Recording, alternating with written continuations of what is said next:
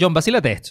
Me creería si te digo que en el espacio no hay gravedad, pero sí hay alto tufo. Juan, si queremos hablar de eso, nuestra audiencia que está compuesta por personas de todo el mundo, tienes que explicar qué es el tufo. Tufo.